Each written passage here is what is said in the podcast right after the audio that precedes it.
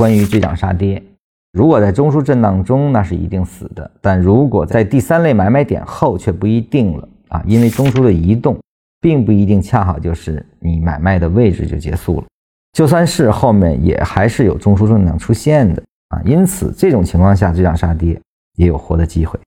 当然，他更希望大家用好第三类买卖点啊，第三类买卖点，我们在实战中呢。有一些哪怕是小级别的突破啊，比如说前面呢整理已经很充分，我们说一个日线的下跌结束啊，然后呢这儿做了一个三十分钟中枢，然后呢上去可能只是一个一分钟运动啊，回来一个一分钟的线段可能就结束，已经构成了下面的日线的三买啊，这个时候实际上就可以买了。这个你站在日线角度看，可能已经涨出一段啊，那么这个追是不是追涨呢？实际上不是，站在走势生长的角度下，它是一个更低级别的走势延伸的过程啊。那个地方只要给你一个小级别的回落，实际上都可以进了。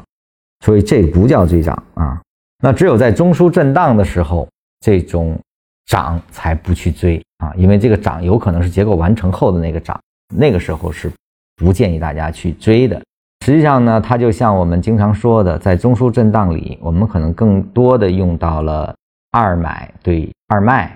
那么当离开中枢形成中枢的向上移动的时候呢，我们可能更多的愿意用三买，甚至是更低级别的三买去进行介入的。那么这个实际上不叫追涨，所以你不要看到涨了我就不能参与啊，我必须等回落啊。实际上这种逻辑是不对的啊。交易的本质实际上就是追涨杀跌啊，没有涨，它的多头出不来。只是追什么样的涨，杀什么跌啊，这个才是你需要注意的。